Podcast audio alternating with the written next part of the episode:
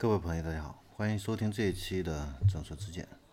那这一期的话呢，我们再把视线聚焦到华为啊。那最近的话呢，华为在这个汽车领域的这个布局啊，又进了一步啊。这个智能汽车业务的话呢，开始驶入这样的一个快车道。那九月八号的话呢，华为电动技术公司的话呢，注册成立啊。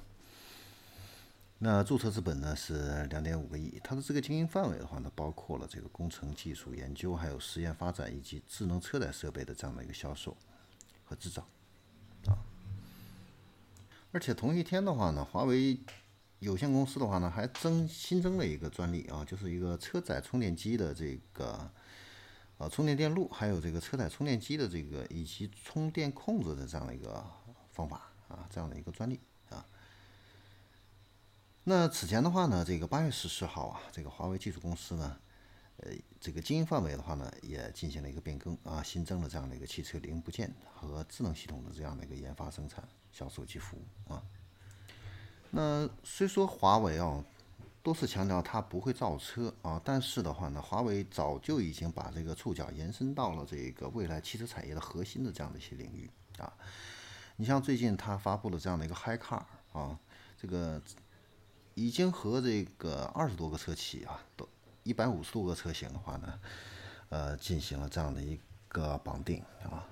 所以呢，它在这个未来对这个整个汽车行业的一个影响的话呢，会越来越深啊，而且呢，它的这个鸿蒙车载系统的话呢，也都已经发布了，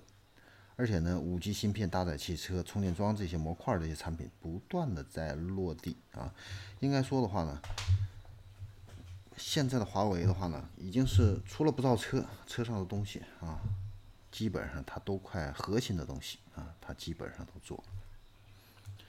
那整个华为的一个布局的话呢，是在五个领域，就是包括这个智能车云、智能网联、智能座舱啊、智能驾驶，还有智能电动啊这五个方面啊，来这个为车企赋能啊，提供这样的一个解决方案啊。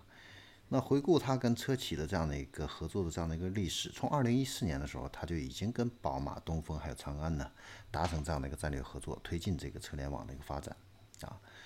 那二零一六年的话呢，他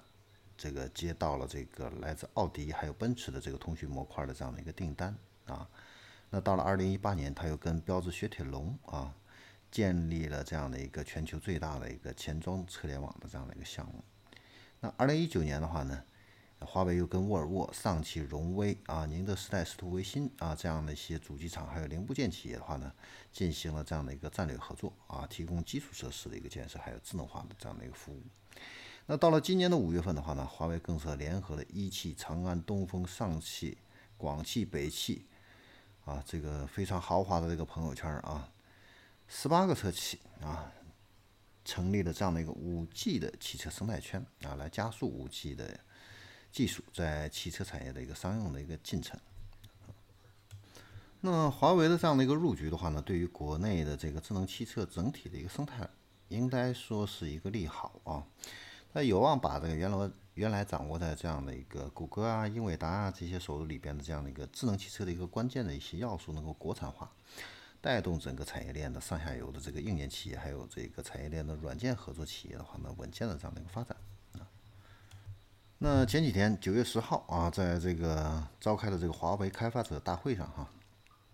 这个华为消费者业务的这个 CEO 余承东的话呢，也公开表示啊，那华为的话呢，会提供这个人车家全场景的这样的一个智慧互联解决的一个方案啊，这个 HiCar 啊，现在呢就是。获得了二十多个厂家的这样的一个支持啊，计划明年预装的话呢，会超过五百万台啊。呃，整体来来说的话呢，这个华为啊，在这个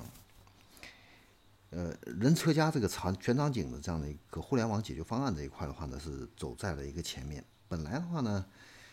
呃，苹果呢在这方面实际上走的也挺早，但是后来呢，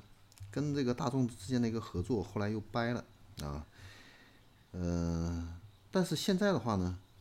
苹果呢还是在不断的会有一些汽车行业的这样的一个智能汽车的一些专利在不断的就是在注册啊，所以苹果未来会不会去造车啊？现在来说呢，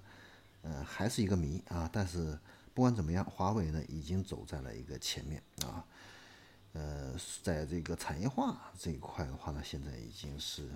领先于这样的一个苹果。所以华为的话呢，整体未来的一个市值啊，当然华为现在是没有，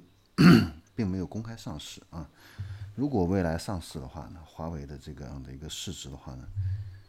超过苹果也不是不可能的。好，那这里是众说之见，我们这一期的话呢，就先聊到这里，我们下一期再见。